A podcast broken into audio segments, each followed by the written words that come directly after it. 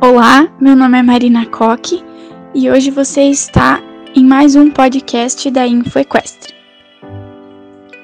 Hoje vamos falar sobre o avanço da medicina veterinária no Brasil e os eventuais problemas. A história da medicina veterinária no Brasil se inicia com a chegada da família real em 1808, quando o até então imperador Dom Pedro II, ao viajar para a França em 1875, visitou a escola veterinária de Alfort, ficando admirado com uma conferência ministrada pelo médico veterinário e fisiologista Collin. Ao regressar para o Brasil, tentou proporcionar condições para a criação de uma entidade semelhante em nosso país.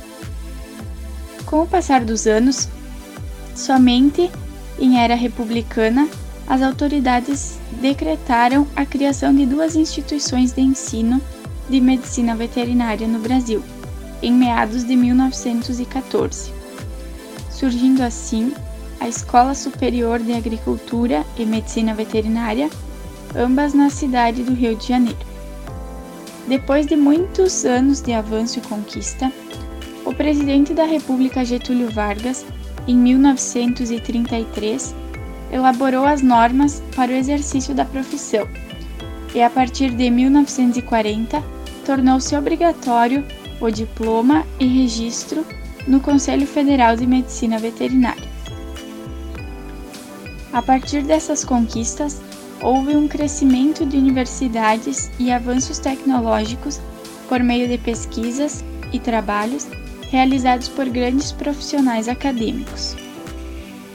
Mas afinal, qual é o papel do médico veterinário?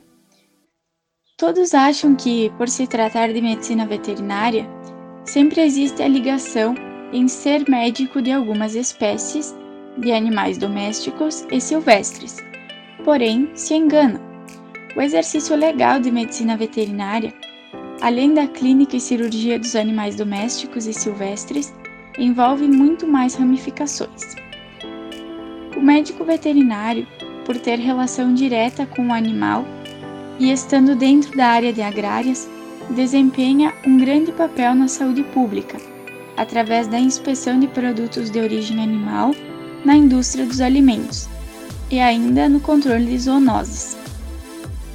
Trabalha na área nutricional e no manejo dos grandes rebanhos comerciais para a indústria alimentícia. E hoje, uma outra grande área que vem crescendo muito é a venda de alimentos, medicamentos vacinas e artigos para animais. A medicina veterinária é uma rica produção que, infelizmente, vem sendo banalizada no Brasil por questões culturais e socioeconômicas, começando pelo salário base de um médico veterinário, que tem o poder de barrar grandes produções em escala nacional e global, com um salário equivalente a 8,5 1,5 salários mínimos com 8 horas de trabalho dia. Pois vejam, hoje praticamente tudo que é consumido e tratado tem que ser inspecionado e certificado por um profissional qualificado na área. Voltando para a formação acadêmica no Brasil, segundo o MEC, atualmente existem aproximadamente 213 faculdades e universidades que oferecem o curso de medicina veterinária e a grande maioria dessas faculdades estão localizadas nos estados onde o poder socioeconômico é maior, ou seja, região sudeste e sul do país, principalmente no estado de São Paulo, onde encontramos no ranking as melhores faculdades de medicina veterinária do Brasil. Segundo o Exame Nacional de Desempenho dos Estudantes, o ENAD, que classifica e avalia os conceitos através de exames, desses 127 cursos espalhados pelo Brasil, somente 20 faculdades possuem o conceito máximo. A partir disso, se estabelece uma dúvida: será que com esses conceitos máximos realmente se formam profissionais qualificados para o mercado?